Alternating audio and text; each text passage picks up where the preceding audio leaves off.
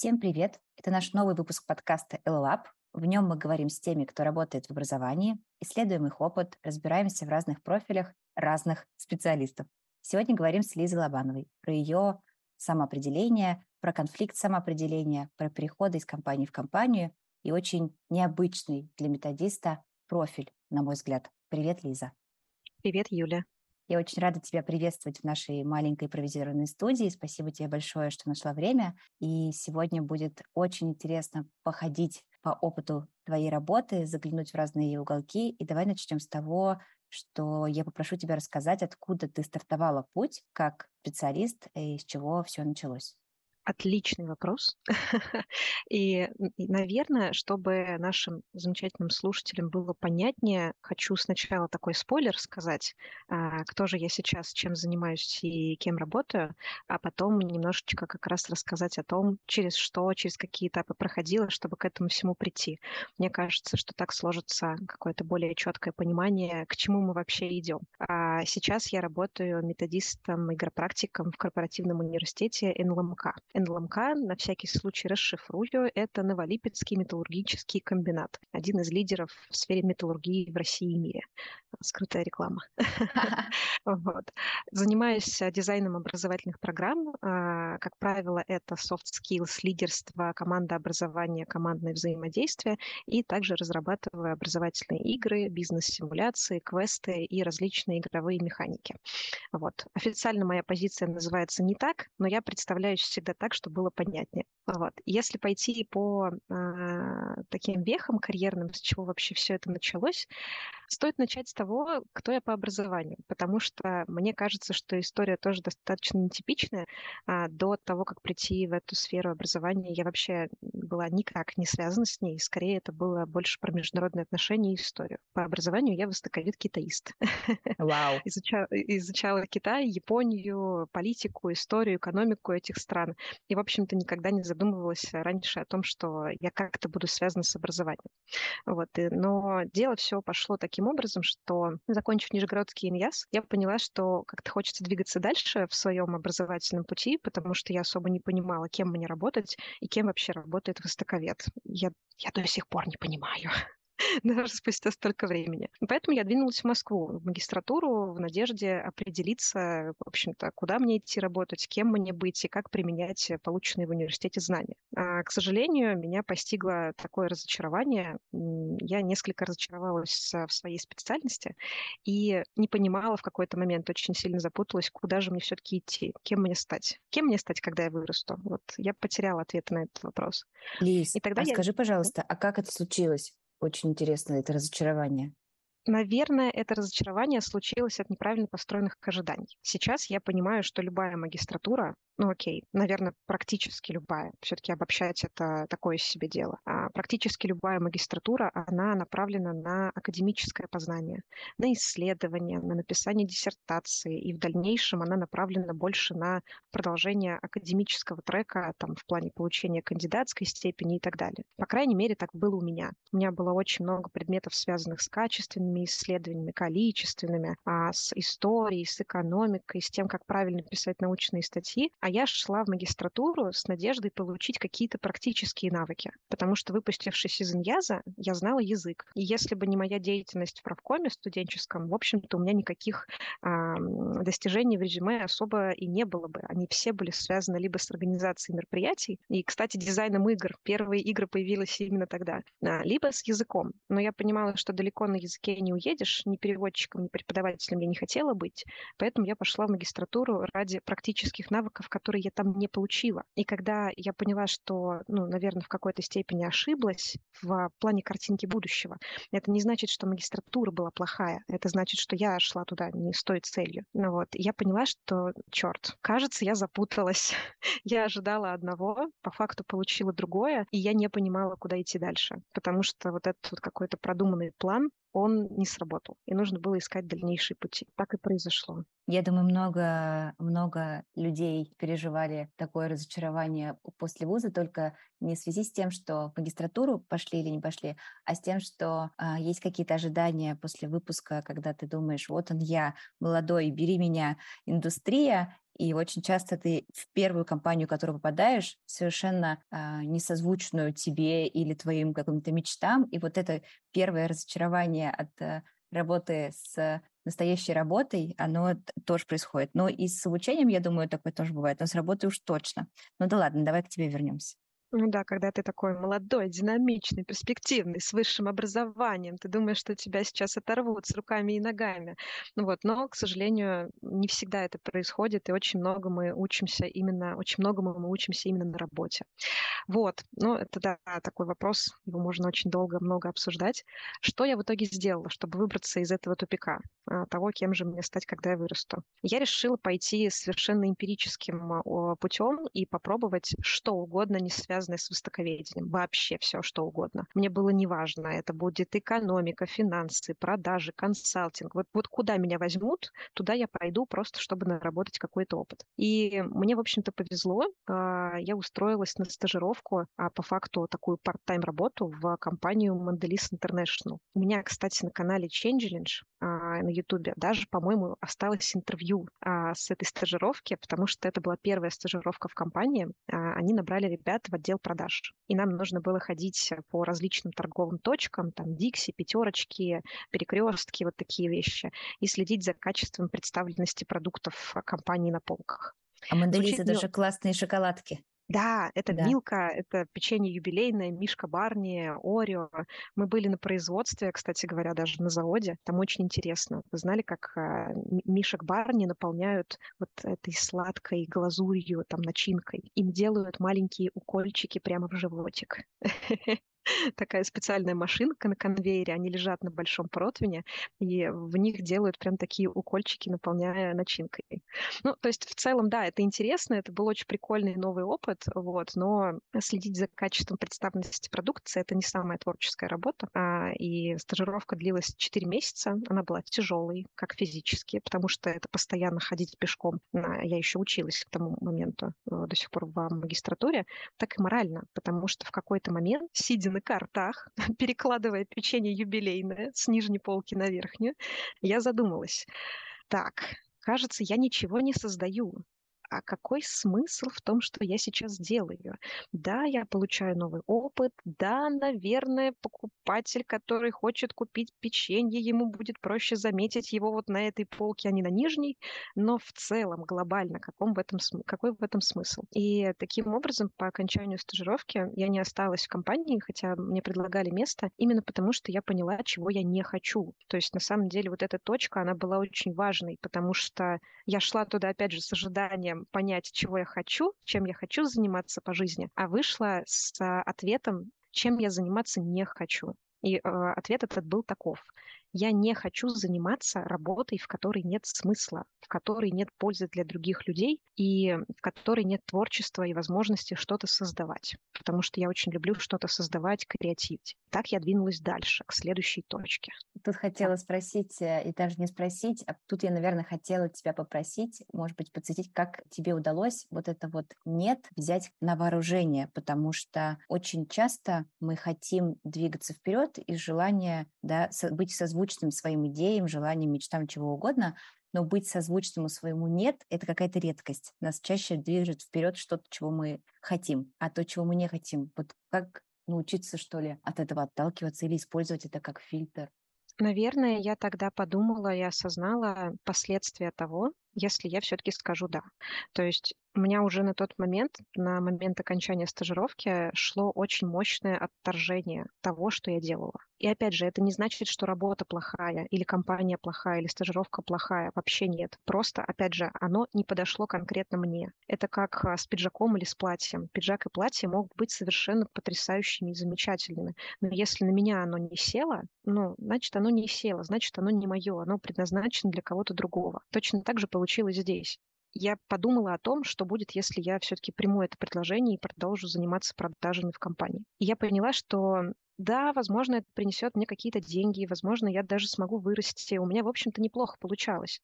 Но я лишусь вот этой творческой искры, я лишусь главной мотивации, потому что смысл, польза осознание, что я делаю что-то хорошее для других людей, оно очень мощный мотиватор. И я поняла, что если я скажу «да», то могло очень, могу очень сильно заглохнуть. И вот это истончение творческой искры для меня было настолько страшным последствием, что я все-таки решила сказать «нет».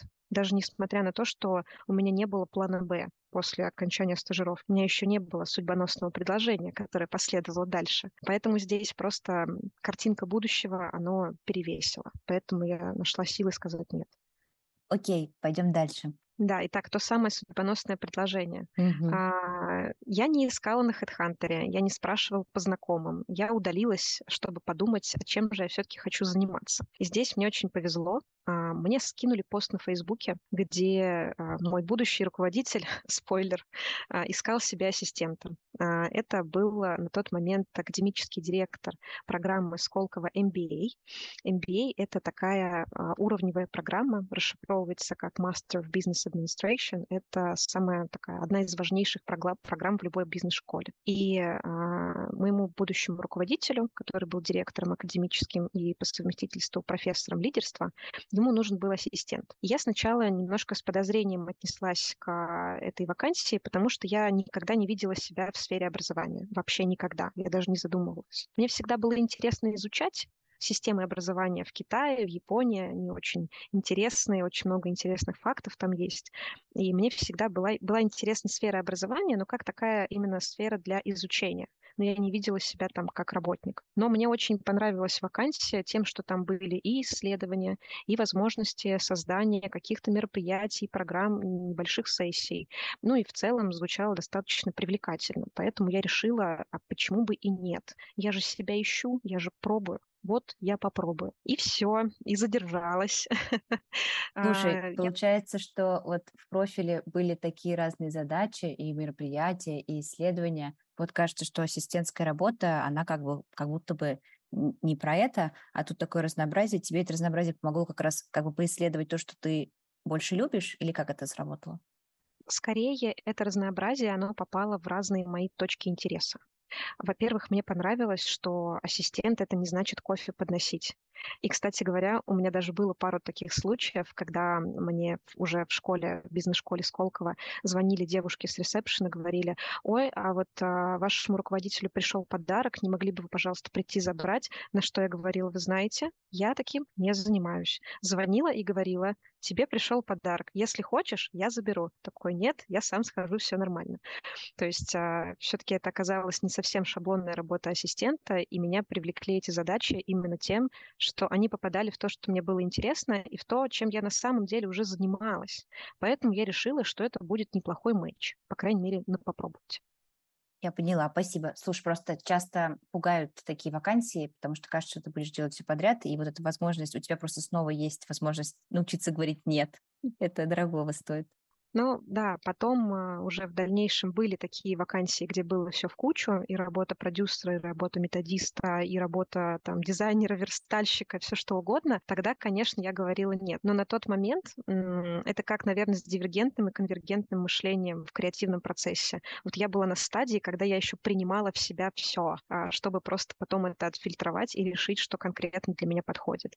Поэтому на тот момент разнообразие, оно даже было кстати потому что я как раз была на этапе экспериментов, на этапе сбора информации, на этапе исследования, если уж приземляться на Эдди, например, или на дизайн мышления.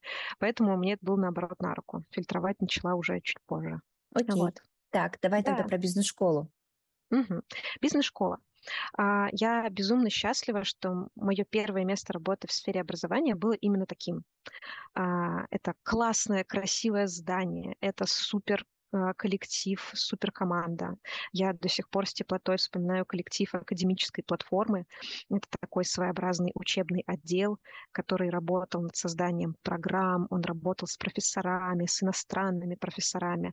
Академическая платформа делала какие-то классные сессии, мероприятия. И а, мы с, с- с моим руководителем проводили исследования а, в сфере лидерской идентичности у предпринимателей России. А, Мы создавали различные сессии образовательные. И в Сколково я создала свою первую образовательную игру. В какой-то момент я просто увидела классный фреймворк. По-моему, это был фрей- фреймворк The Culture Map Эйден Мейер. карта культурных различий. А, она была основана на трудах Хавштеда, вот эти вот шесть измерений культуры. И я подумала, хм, было бы классно изучить это в формате игры. А, мой руководитель это поддержал, и мы вместе создали игру, которую оттестировали, получили обратную связь, и ее даже должны были включить в одну из программ школы а я работаю всего полгода, боже мой. А, но тогда случилась пандемия, и, к сожалению, этот проект приостановился, но было классно. В школе я, в принципе, поняла специфику бизнес-образования, впервые столкнулась с настоящими взрослыми студентами, увидела, как они учатся, увидела изнутри, как разрабатываются программы, как пишутся силабусы, как происходит взаимодействие с профессорами, а, что такое профессороцентричный подход. Потому что, когда я перешла а, в дальнейшие компании, я увидела, что есть подход student-centered вокруг студента, а мне показалось, что в бизнес-школах скорее подход от профессора профессора. То есть, что профессор знает, что он считает нужным вложить в программу, то, как правило, и вкладывается. Ну, потому что это классный профессионал с большим опытом, и, как правило, это работает. То есть это, опять же, не плохой, не хороший подход, это просто разные подходы. Поэтому было здорово, было очень здорово, но в какой-то момент, естественно, настал момент, а, настала ситуация, которая немножко поменяла все, что я делала. Если раньше я занималась созданием как раз-таки контента, исследованиями, аналитикой. Все было очень интересно. То затем меня переместили в отдел. Это было сделано без моего желания. Это было скорее такое достаточно жесткое условие, но так сложились обстоятельства. Это ага. были кадровые перестановки. А, я ничего не могла с этим сделать, поэтому я, собственно, поступила так, как на тот момент сложились обстоятельства. Я перестала заниматься созданием контента, и а, меня включили в группу по работе с LMS-системой. Тогда как раз а, все компании начали пересаживаться на LMS, на онлайн, создавать онлайн-курсы, онлайн-программы. Тоже в эту всю внутреннюю кухню посмотрела. Это была, конечно, очень интересная работа. Нужно было сначала пойти, разобраться самой, как снимать видео, как делать тесты, как перекладывать а, контент, который был в очке на онлайн-формат. А затем ты идешь и рассказываешь это продуктовой команде, и вместе с ними все это делаешь. То есть с точки зрения обретение опыта было очень круто, но я практически не создавала контента сама. То есть это всегда была работа с чужим контентом, это было, это было внедрение чужого контента в LMS-платформу, то есть это больше техническая работа, а мне она не очень нравится. И даже когда я стала продюсером AR-студии, это такая специальная студия, интерактивная, с интерактивной доской. Она очень классная, интересная, но, опять же, я была продюсером, я снимала чужие видео. Не сценарии, которым я написала сама. Это были чужие видео, чужой контент, чужие системы. Из своего я ничего не создавала. То есть я была таким прям сервисным чувачком. И именно здесь образовался вообще мой самый первый кризис в плане самоопределения, потому что я позанималась разработкой, я позанималась аналитикой, теперь я снимаю видео, а еще я работаю с лмс -кой. Параллельно с этим я продолжаю изучать, как работать в онлайне. Чем я вообще занимаюсь? Я вообще кто?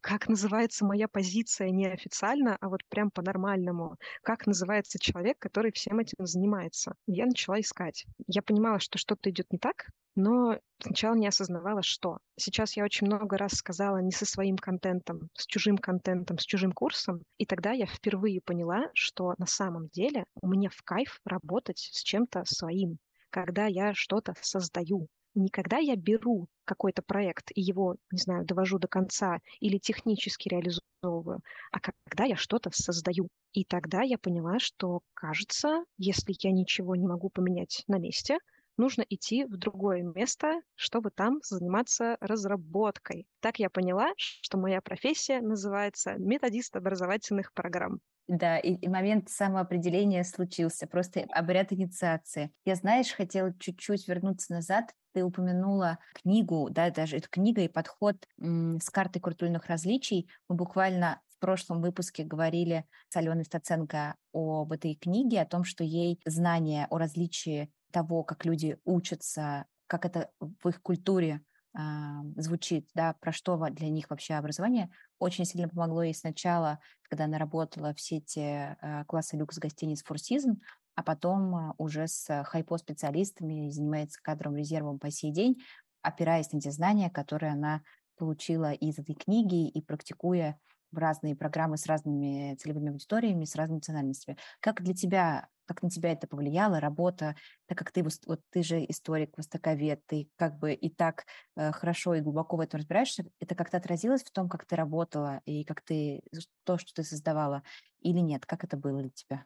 На самом деле конкретно эта теория и конкретно этот фреймворк практически не оказал влияния конкретно на работу, потому что я не работала с иностранными студентами. То есть, да, я работала с иностранными профессорами, и здесь, конечно, специфика той или иной бизнес-культуры, она давала о себе знать. И эта карта, и другие труды по а, описанию культуры, они, конечно же, позволяли понять лучше, чего от человека ждать, как лучше с ним общаться, какие-то небольшие моментики замечать, интерпретировать в правильную сторону, а не в сторону недопонимания. Но я не работала с иностранными студентами, поэтому в работе я ее не использовала. Я не исключаю, что когда-нибудь я начну работать и с иностранными студентами. На самом деле было бы очень интересно это попробовать сделать. Мне кажется, это супер классно. Не просто адаптировать контент и программу на другой язык, ну, просто переводить, а адаптировать, то есть не, не перевести язык на язык, а именно адаптировать под то, как люди учатся, под особенности, под культурные особенности, какие-то примеры приводить, которые были бы людям более понятны, чем, например, в России. Поэтому не исключаю, что когда-нибудь воспользуюсь. Да, знаешь, когда сейчас э, весь российский тех пошел в зарубеж и начал заниматься локализацией программ в тех странах, куда они высадились, самой главной моей, скажем так, болью было то, что я уверена, перевод русского контента на язык э, другой страны не позволит людям освоить профессию. Это намного сложнее, и думать нужно из позиции тех людей, которые к нам придут, начиная с их школьного опыта, потому что то, как они учатся, им закладывают в школе. И совсем не зная о том, о тех особенностях, которые есть, можно очень сильно не попасть с образовательной программой в потребность той целевой аудитории, к которой мы выходим. Для меня это было очень таким важным наблюдением, и я с командой дальше не пошла, но знаю, что сейчас очень многие, кто занимается локализацией, уходят от простого перевода и начинают, в общем, адаптировать под форматы и думать вообще, что люди больше любят и как они привыкли, каким должен быть эксперт и какой должен быть формат полностью с тобой согласна насчет а, локализации, а особенно это касается, касается профессий, потому что не только культурные особенности, не только особенности в плане обучения, того, как люди привыкли воспринимать информацию, но и даже сама специфика профессии в разных странах, она может быть абсолютно разной. Например, у меня есть а, знакомая коллега, она живет в Канаде, и в настоящий момент мы вместе смотрим, что там с рынком методистов в Северной Америке и Канаде. И оказалось, что то, что у нас называется собирательным словом методист образовательных программ, там раскрывается на множество ответвлений. И instructional designer, и learning developer, и еще кучу-кучу названий, у каждого из которых своя специфика, свои требования, свои навыки, свои какие-то условия работы. А, ну, понятное дело, что там, в принципе, эта сфера развита больше, потому что она там существует дольше. Наверное, мы к этому тоже придем, но я к тому, что когда вы идете адаптировать, локализировать а, контент а, на другие страны, важно посмотреть вообще весь ландшафт по той профессии и в целом по системе обучения в той стране, куда вы идете. Да, ты же, кстати, тоже работала в техе. Да, это следующая веха после Сколково, потому что, наконец-то, методистом, тем самым методистом образовательных программ я стала после того, как я ушла из Сколково и попала в замечательный скиллбокс. И это без а, совершенно сарказма. Он действительно замечательный и в плане людей, и в плане задач, потому что на начальном этапе для меня это было что-то совершенно идеальное. А, я пришла в направление бизнес-школа которая на тот момент существовала всего, ну, наверное, максимум пару месяцев. То есть там еще не было ни программ, ни линейки программ, ни методологии, ни как таковой команды. Ну, то есть нас было три человека изначально. Мне сказали, Лиза, нам нужно сделать программу MBA. Какой она будет, мы не знаем. Кто целевая аудитория, мы не знаем. В каком формате она будет, мы тоже не знаем. Какой наш будет партнер, мы пока тоже не знаем, но мы в процессе. И я такая, да, вот эта задача моей мечты. Просто я обожаю те задачи, где надо поисследовать, посмотреть, определить, что именно мы будем делать, когда изначально нет каких-то супер рамок. И именно в скиллбоксе я на самом деле приобрела свои самые основные и сильные компетенции именно методиста онлайн программ. Это очень важно, потому что там мы занимались по большей степени именно онлайном. А, и мы сделали супер классное дело. Мы запустили в итоге эту программу MBA совместно с Высшей школой менеджмента СПБГУ. Она называется «Лидер изменений». Идет до сих пор. Классные отзывы. Общаюсь с коллегами. Очень приятно смотреть на результаты работы. А, и в Skillbox мы начали с командой заниматься как раз созданием онлайн-курсов на бизнес-тематику. То есть тема бизнес-образования, она продолжилась, но формат был уже совершенно другой у меня наконец-то был какой-то законченный пул работ и а, обозначенное поле в плане моих задач. Я не снимаю видео, хотя иногда могу присутствовать на съемках. Я не занимаюсь поиском преподавателей. Я не занимаюсь ЛМС-кой. Я не занимаюсь кучей-кучей-кучей каких-то дел. Я занимаюсь методологией, разработкой, внедрением форматов, работой с экспертами. И это было совершенно замечательно до определенного времени, естественно. Мы же здесь не просто так собрались. А, я в скиллбоксе проработала а, немало, в принципе. То есть немало до того времени, как начала ощущать, что что-то не так. Мне все очень нравилось. Мы внедряли новые форматы, а, мы занимались разработкой, я обучалась, очень-очень много училась разным-разным. Но, естественно, мне хотелось чего-то большего. В какой-то момент я начала замечать, что форма не содержание, а именно форма и наших курсов, и курсов коллег, и курсов других онлайн-школ. Она очень похожа. У нас есть курс, он делится на модули. В модулях есть уроки, есть практическое домашнее задание. А нашему направлению повезло, у нас еще были онлайн-вебинары. Тогда это было еще не так сильно распространено, то есть сейчас, когда в курсе или профессии есть синхрон, это ну, считается уже нормальным. Тогда это было что-то вот, что-то новенькое, что-то интересненькое. Но, тем не менее, и технически, и по формату возможностей было не так много. И впервые я поняла, что что-то идет не так, когда у нас случился конкурс инициатив. А, это был внутренний конкурс, где каждый сотрудник мог предложить какую-то свою идею, потом стать ее продуктом или проектом, как там правильно называется, а, и реализовать ее. То есть компания выделила бы средства, выделила бы ресурсы, и эта идея была бы реализована. И я подумала, а почему бы не создать центр игропрактики? Потому что у методистов уходит и так очень много времени на выполнение своих ну, каких-то бытовых, а, рутинных, регулярных задач. Поэтому даже учитывая то, что они хотят каких-то новых форматов, игр, квестов, в принципе, игровых механик, на это зачастую не остается времени. И даже не остается времени на изучение, а как это можно сделать. Я провела исследования среди наших методистов и среди методистов а, из других компаний и сделала вот такие выводы, что, в принципе, большая часть, она хочет использовать что-то более интересное и инновационное, но на это тупо нет времени. И тогда я подумала, класс, так давайте создадим отдельное подразделение, которое будет этим заниматься. Мы же этим самым и эффективность повысим, и доходимость повысим, и вовлеченность, и количество выпускников. Ну, такова была моя гипотеза. И в итоге с моим проектом я вошла в пятерку. Это было очень классно. У нас был питчинг на топ-менеджмент. Но в итоге идея даже в тройке не оказалась, она все-таки вошла в пятерку победил проект, который был направлен на получение, ну, по сути, прибыли. Я понимаю, что это бизнес, я понимаю, что это компания, и, скорее всего, в других местах было бы так же. Но я увидела, что нет заинтересованности в развитии формата. Я увидела, что нет заинтересованности в том, чтобы делать чуть-чуть больше. Да, я понимаю, что это дороже.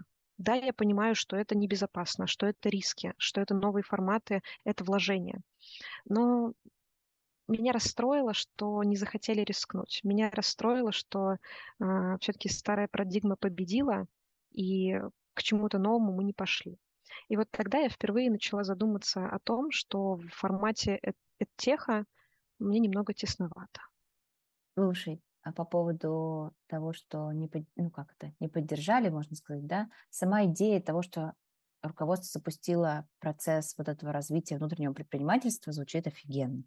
То есть дать возможность людям создавать внутри бизнеса отделы, экспериментальные центры, лаборатории, а, как-то усиливать продукт, это очень круто. Как ты думаешь, почему победил проект, который все-таки про деньги, при том, что, кажется, сама идея внутреннего предпринимательства, а, она включает в себя не только contribution конкретно в цифру, но и в то, чтобы людям, которые занимаются такими проектами, было интереснее в компании работать. Это же HR-бренд в том числе. Почему побеждают деньги? Черт возьми. Потому что мы живем в капиталистическом мире.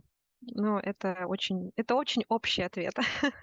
Но если углубляться в детали, а, я полностью согласна, что в целом такой конкурс прошел, что в целом нас топ-менеджмент выслушал, услышал, мы пропитчились. Это было реально на всю компанию, это был очень большой проект, который готовили очень долго. И в этом плане Skillbox действительно молодец, и мне было очень приятно принимать участие в этом конкурсе. Я здесь опять же хочу подчеркнуть, это не, опять же, не школа плохая. У нее одни приоритеты. Мне хотелось другого. Мы здесь не совпали. Все нормально. Это бизнес, и бизнесу важно думать о том, как ему кормить сотрудников, как ему делать продукт, как ему жить и выживать дальше, а, учитывая, что, в общем-то, мы сейчас в таком экономическом состоянии, когда мы не мы не идем вверх, у нас кризис объективно. И этот период все циклично нужно просто пережить. Поэтому то, что компания думает о деньгах, в этом нет ничего такого страшного и плохого. Ну, это нормально. А, мне кажется, что все-таки победил проект, который был направлен на получение прибыли, потому что это более безопасно. И понятно, мы делаем то-то, мы партнеримся с тем-то, мы получаем столько-то. Класс, здорово, все очень понятно, все очень просто. Мы понимаем, какого результата мы достигнем. Создание такого центра, во-первых, это и ресурсы, и человеческие, и временные, это и деньги, какие-то вложения. И непонятно, какой будет выхлоп. То есть, да, у нас есть гипотезы. Да, мы понимаем, что а, другие онлайн-школы, я имею в виду за рубежом все-таки больше, бизнес-школы, какие-то учебные заведения, они это внедряют, и это работает. Но этому как может сработать, так может и не сработать. Мне кажется, что здесь просто не захотели рискнуть, потому что на самом деле, а, если смотреть на обратную связь от сотрудников, я просто видела анкеты и видела а, количество голосов за тот или иной проект. Ну, не только я, это, эта информация была открыта. И я видела заинтересованность. Мне даже писали после финала питчинга, Лиза, пожалуйста, а, вот, может быть, ты все-таки сделаешь, а я хочу в команду, а я готов, а я готова. То есть заинтересованность была. Вот, ну, получилось, как получилось. Здесь а, тоже я не нашла какой-то поддержки и мэтча, и это стало одной из поворотных точек, когда я поняла, что тесновато, тесновато. Хочется идти туда, где я буду в этом плане на одной волне.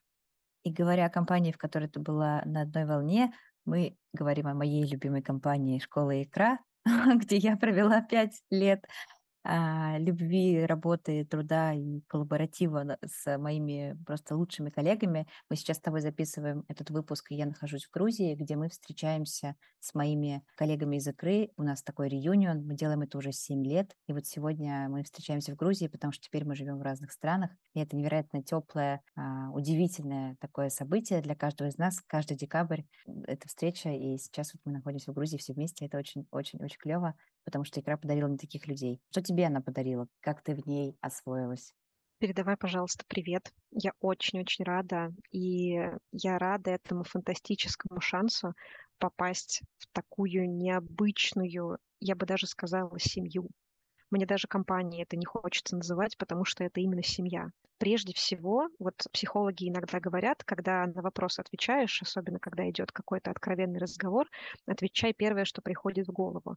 Вот ты спросила, что мне икра подарила, а у меня первое слово, которое в голове мелькнуло — свобода. Это правда была свобода. В икру я ушла конкретно на позицию методист геймдизайнера. А, и там я впервые в жизни не занималась разработкой образовательных программ. Это было уже чуть позже, и это, было, это были внутренние программы, которые были направлены на сотрудников. Видимо, так началась моя корпоративная история, но по большей степени я занималась именно созданием игр. Каждый месяц по нескольку концепций, по несколько презентаций для клиентов, а, по несколько адаптаций различных игр для клиентов. Там я решила, я конкретно уйду в творчество, я попробую себя в этой стезе. Меня всегда тянуло в игры. Пожалуй, я попробую только ими и позаниматься. Ну, я говорю, эксперимент. Просто эксперимент. А почему бы и нет? А, мы в какой-то момент а, захватили очень много информации, потом отфильтровались, стали методистами, потом мы снова начали захватывать очень много информации по играм. А что это такое быть только геймдизайнером? А что это такое заниматься только этим и не заниматься разработкой? Потом снова начнем фильтровать. Это была полная свобода творчества, практически никаких рамок. А, замечательная, совершенно добрая, теплая, человечная атмосфера. Вот нигде, наверное, меня как сотрудника не носили вот на бархатных перчаточках, вот, вот просто, ну не только меня, а каждого человека. Это было потрясающе. А, очень много творчества, очень много креатива, очень много интересных проектов. Там я попробовала себя вот как раз в роли геймдизайнера и научилась этому на самом деле там. То есть, а, да, я, начиная там с университета, продолжила в Сколково, в скиллбоксе тоже были такие попытки а, обучиться. Я училась и сама, я была на курсах, я читала книги, смотрела вебинары, очень много играла, пыталась декомпозировать эти игры, самые разные, и видео, и настольные, и ролевые, на механике, чтобы пополнять свою копилочку. Но именно в игре мне удалось вот эти все алгоритмы разработки систематизировать. Поэтому, если в скиллбоксе я стала полноценным методистом, то в игре я стала полноценным геймдизайнером. Обалдеть, у тебя столько этих самых ролей, знаешь, как линз, через который ты можешь смотреть на этот мир и решать какую-то задачку. Мы недавно с моим коллегой, который занимается колонками Алиса, обсуждали, как дизайнеру уметь использовать накопленные знания из разных-разных-разных-разных областей своей жизни для того, чтобы решать задачу наилучшим образом. Решать ее круто, интересно, вот так вот как-то с разных сторон заходить, чтобы находить классное решение. Мы назвали, он назвал это искусство маленьких навыков, как-то так. Вот что, что было бы здорово научить людей как раз при решении задачки искать в своей памяти какие-то совершенно разные подходы и методы, и мысли, и опыт, который позволил бы решить эту задачу наилучшим образом и очень-очень круто для самого себя. Вот такой был разговор. У тебя, получается, куча линз сейчас накопленные. Помогает ли тебе каждая из них решать как-то задачку по-новому, или ты всегда опираешься на какой-то а, самый там свежий опыт? Вот как ты действуешь при, при решении своих задач? Это сто процентов помогает, абсолютно точно.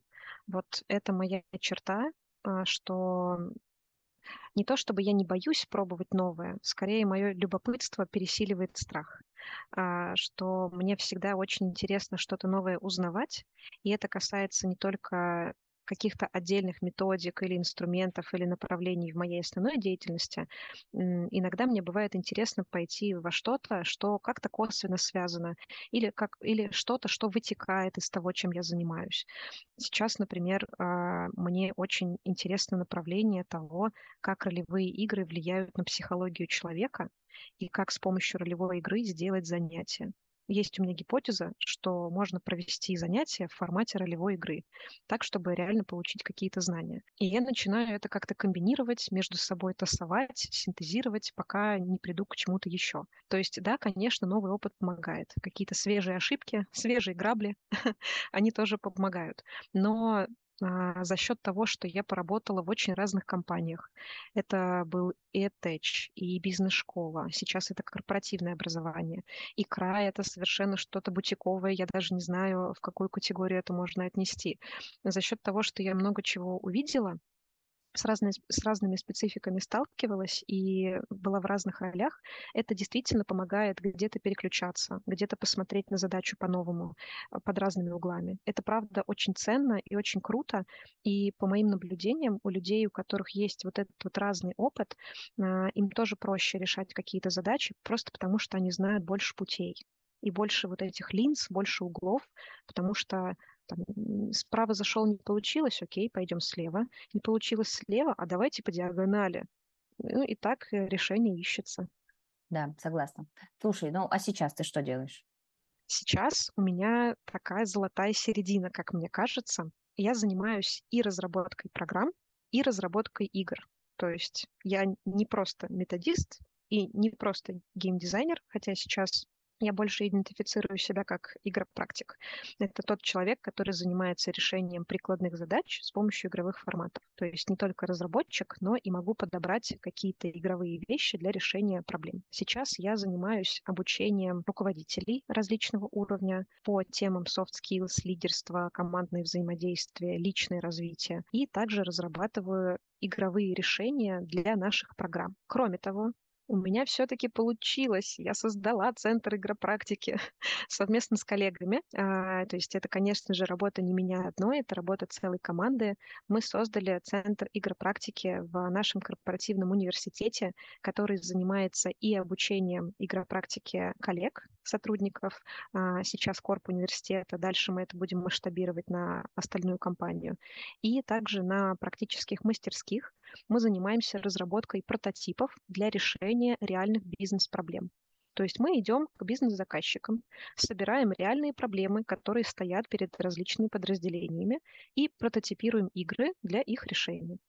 Ну и плюс к этому, конечно же, много разработки, много преподавания, э, пилотирования образовательных решений. Поэтому сейчас получается такая вот золотая серединка. Сейчас мне кажется, что я себя нашла. Но кто знает, что будет в будущем. А как ты думаешь, что будет в будущем для тебя? Как бы тебе хотелось его простроить? Может быть, ты мечтаешь о чем-то? Да, я мечтаю. У меня есть несколько мечт. Я мечтаю, если в рамках э, НЛМК, в рамках той компании, в которой я работаю сейчас, я мечтаю стать руководителем Центра игропрактики. Сейчас это еще не а, отдельный юнит, он существует в рамках а, определенного юнита в нашем корп-университете. Для меня в идеале, чтобы он выделился в отдельное направление, и чтобы мы до конца осуществили мою мечту, а, чтобы была отдельная команда, к которой можно было бы обращаться, и которая бы создавала игры не только для образовательных решений, но и для конференций, для как раз-таки решения бизнес-проблем. Не знаю, приходит какой-нибудь руководитель, говорит, блин, кроссфункциональное взаимодействие вообще очень плохо, информации не обмениваемся, проект летит, пожалуйста, помогите решить проблему. Мы там собираем, анализируем информацию, создаем игру, решаем проблему. То есть вот в такой плоскости хотелось бы работать. Вот это моя мечта в рамках компании. Если говорить о э, такой мечте слэш-хотелке, то, что я еще не успела реализовать как э, разработчик, я безумно хочу сделать курс в формате сериала вот не сериала с какой-то текстовой подводкой или просто с каким-то персонажем, который сквозным образом будет идти через этот курс, а прям со съемками, с видео, с главными героями, с сюжетными поворотами. Я пока не знаю тематику этого курса или программы, но было бы очень круто сделать так, чтобы эту программу смотрели и на ней учились, вот как на Netflix. Было бы здорово. И, наконец, третья мечта. Она касается деятельности вне компаний. Это уже про мои какие-то личные проекты. Я недаром сказала о том, что занимаюсь изучением ролевых игр и психологии, как вообще они связаны а, с психологией человека и с как ролевые игры могут выступать а, как инструмент рефлексии и самоанализа. Я мечтаю организовать серию очных мероприятий, где люди бы собирались в каком-то месте, и мы играли бы в ролевую игру с моим оригинальным сюжетом, потому что я пишу истории и рассказы в жанре фэнтези. И чтобы эти игры были спроектированы таким образом, чтобы человек мог получить новый опыт, попробовать себя в новой, совершенно непонятной и неизведанной для него роли, чтобы он получил опыт поступков, которые он не может или почему-то боится совершать в реальной жизни, и чтобы с помощью этого он смог в себе покопать, где-то подумать, проанализировать, чего мне хватает, чего мне не хватает, а какой я на самом деле внутри, а чего я хочу, чтобы мочь, наверное, действовать, в том числе через «нет», не только через «да». Я с удовольствием бы сыграла с тобой в эту игру. И хочу тебе пожелать, чтобы она случилась, потому что, мне кажется, это какая-то очень ценная и нужная для человека история, в которой мы наконец-то, как ты знаешь, приблизимся к самим себе и научимся совершать выбор из своих ценностей в том числе, да, какую-то способность а, говорить да и нет, исходя из того, какой ты человек, особенно говорить нет. Мне кажется, у тебя получится, Лиз, потому что путь от э, историка, э, от биз- к бизнес-школе, к продюсеру, игропрактику, это такие переходы очень а, логичные, как, как будто бы, когда уже ты это отрефлексировал, но в моменте наверняка это все звучало как совершенно какие-то новые прыжки в неизведанное. И мне кажется, нужно иметь достаточно смелости, чтобы в такие новые для себя вехи идти. И, в общем-то, эта игра и это пространство, это как будто бы не сто процентов неизведанного, а где-то 50, может быть, даже 30 для тебя. И это достаточно для того, чтобы, в общем, рискнуть, потому что у тебя точно это получится. Очень хочется пожелать тебе, чтобы у тебя это получилось. Спасибо большое за эти приятные слова и это пожелание. Ты так точно уловила вот эту мою мысль, которую я закладываю в эту игру. Я еще не придумала механику, но я придумала девиз. Но даже не девиз, а слоган, который точно будет звучать а, на лендинге или просто на странице, где я об этом буду рассказывать. Стань героем своей реальности. Потому что, по сути, через а, проигрывание разных ролей мы действительно приближаемся к себе и проигрывая роль в какой-то неизвестной реальности, там, в параллельном мире, в формате игры, где понарошку, где безопасная среда, на самом деле мы можем формировать и свою реальность в том числе. Поэтому вот то, что ты сказала про а, вернуться к себе, вернуться к своим ценностям, к выбору из своих ценностей, это настолько точное считывание того, что хочется заложить, прям супер. Спасибо большое. Но это значит, что ты очень хорошо рассказываешь свою идею, раз мы ее одинаково понимаем. Класс, ладно. Спасибо тебе большое, это было очень интересно. Спасибо большое за этот опыт. Это первый опыт в моей жизни такого общения, записи подкаста. Было очень круто. Спасибо большое.